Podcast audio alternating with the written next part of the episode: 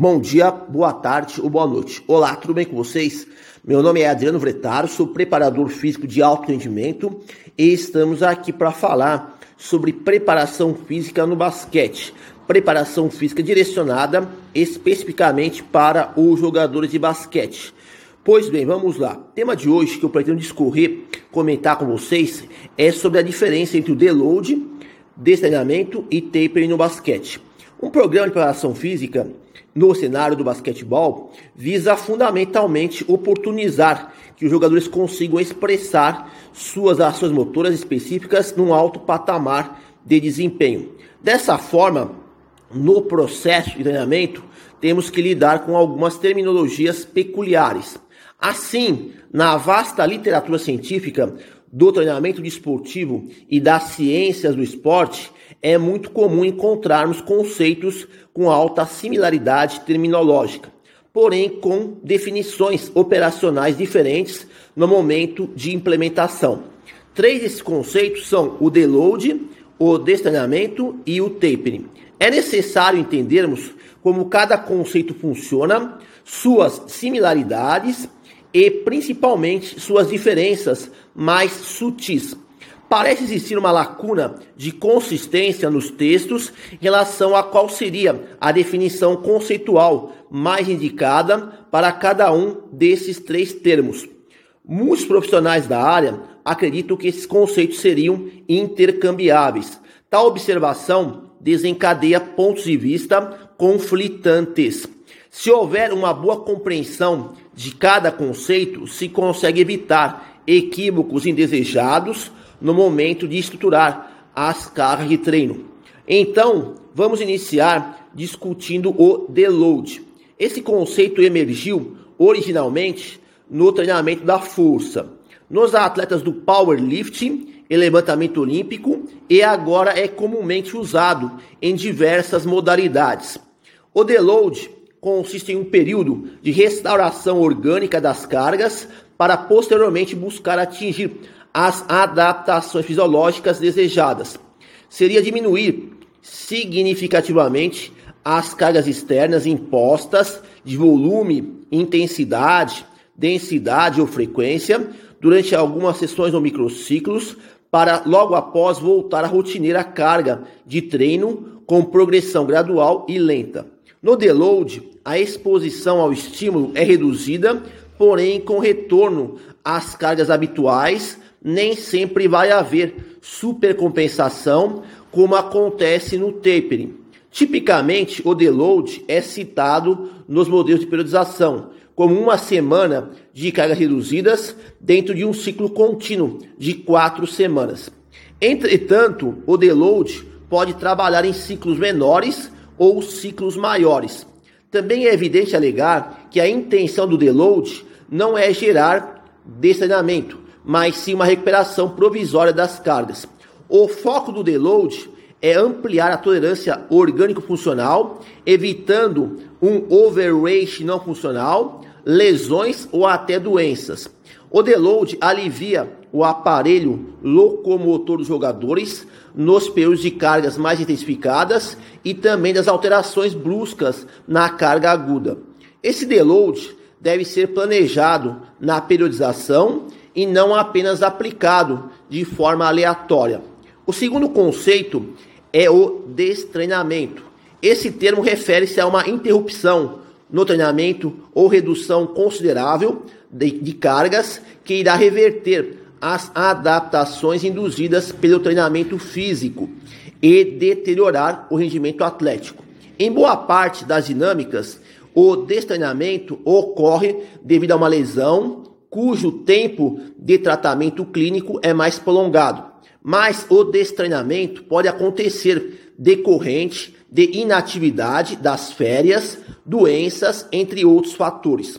O destreinamento impacta negativamente variáveis de ordem cardiovascular, como a queda na diferença arteriovenosa, consumo máximo de oxigênio, diminuição do volume sistólico entre outros. Somando-se a isso, temos efeitos deletérios do destreinamento nas variáveis neuromusculares, tais como reduzida densidade capilar, por fibra muscular, mudanças na distribuição dos, das isoformas, redução na atividade enzimática mitocondrial, alterações nas enzimas glicolíticas, declínio na área de seção transversal das fibras, perda de massa muscular, queda nos níveis de força máxima dinâmica e isométrica e assim por diante. Pesquisas mais recentes revelam que a inatividade do destreinamento pode servir como forma de restaurar a capacidade de trabalho se a duração do destreino ficar compreendida entre 4 até 6 semanas. Contudo, nesse período citado, será preciso manter o volume de treinamento técnico-tático. O destreinamento diferencia-se bastante do tapering, pois no tapering as cargas são reduzidas por um período de tempo curto para que nos dias subsequentes o rendimento seja otimizado. Portanto, o destreinamento é um conceito muito diferente do deload. No deload, o programa de treinamento persiste com cargas reduzidas de manutenção. Já no destreino, a inatividade é visivelmente notada, despertando perdas totais ou parciais advindas do programa de treinamento.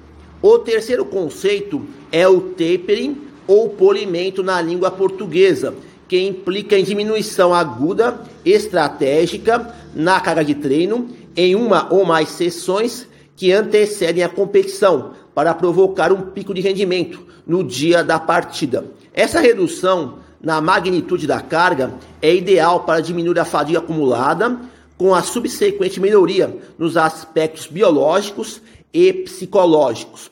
Um taper bem executado reduz os níveis de ansiedade pré-competitiva, melhora o humor e eleva o vigor e a confiança dos atletas.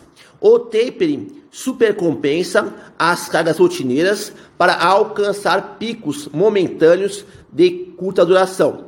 Na prática do manuseio da carga externa, o taper possui três versões distintas: taper linear, taper progressivo e taper exponencial.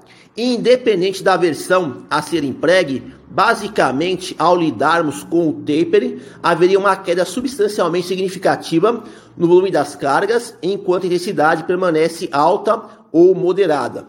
A frequência, densidade e complexidade coordenativa das tarefas podem ser alteradas em determinadas circunstâncias para contribuir com o tapering. Essa redução programada minimiza temporariamente os agentes estressores da sessão de treinamento e, por conseguinte, aprimora o desempenho nos jogos. Lembrando que o pico de rendimento proporcionado pelo tapering nos esportes coletivos, como o basquetebol, não são máximos.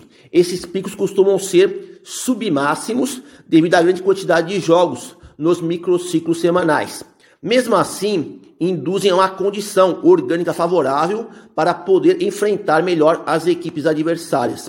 Outra questão a ser adicionada é que quando se tem mais de dois jogos no microciclo, talvez a prioridade de tapering deva ficar restrita a um dos jogos ou mais dificultoso, pois é preciso manter um certo volume semanal total minimamente aceitável das cargas para buscar desenvolvimento ou manutenção das capacidades biomotoras. Uma intervenção de tapering organizada dissipa a fadiga, recupera a capacidade muscular, aumenta a ativação neural e potencializa o ambiente anabólico do organismo. O taper se diferencia do deload devido a ser de curta duração, enquanto o deload tem uma duração um pouco maior. Outro ponto contrastante é que no deload não se almeja a adaptação supercompensatória, no tapering sim. Enfim, desses três conceitos reportados, dois deles atuam para melhorar o estado de prontidão dos jogadores. No caso, seriam o deload e também o tapering. Ambos são estratégias de gerenciamento sistemático das cargas. Por outro lado, o destreinamento é uma interrupção do programa de treino devido a algum problema temporário de lesão ou doença. Vale ressaltar que devemos estar sempre atentos às terminologias que as publicações reportam, para não incorrer em entendimento errôneo e, com isso, prejudicar a nossa metodologia de trabalho. Normalmente, os preparadores físicos de basquetebol enfrentam uma série de adversidades para manter os jogadores num estado ótimo de rendimento, com baixa fadiga e alta aptidão física, somado a uma reduzida incidência lesional. Por isso, saber como lidar e monitorar cada conceito aqui retratado é de suma importância na prescrição dos programas de treino e na distribuição das cargas. Então, termina aqui aquilo que eu gostaria de discutir com vocês sobre a diferença entre o deload desse treinamento e o taper no basquete.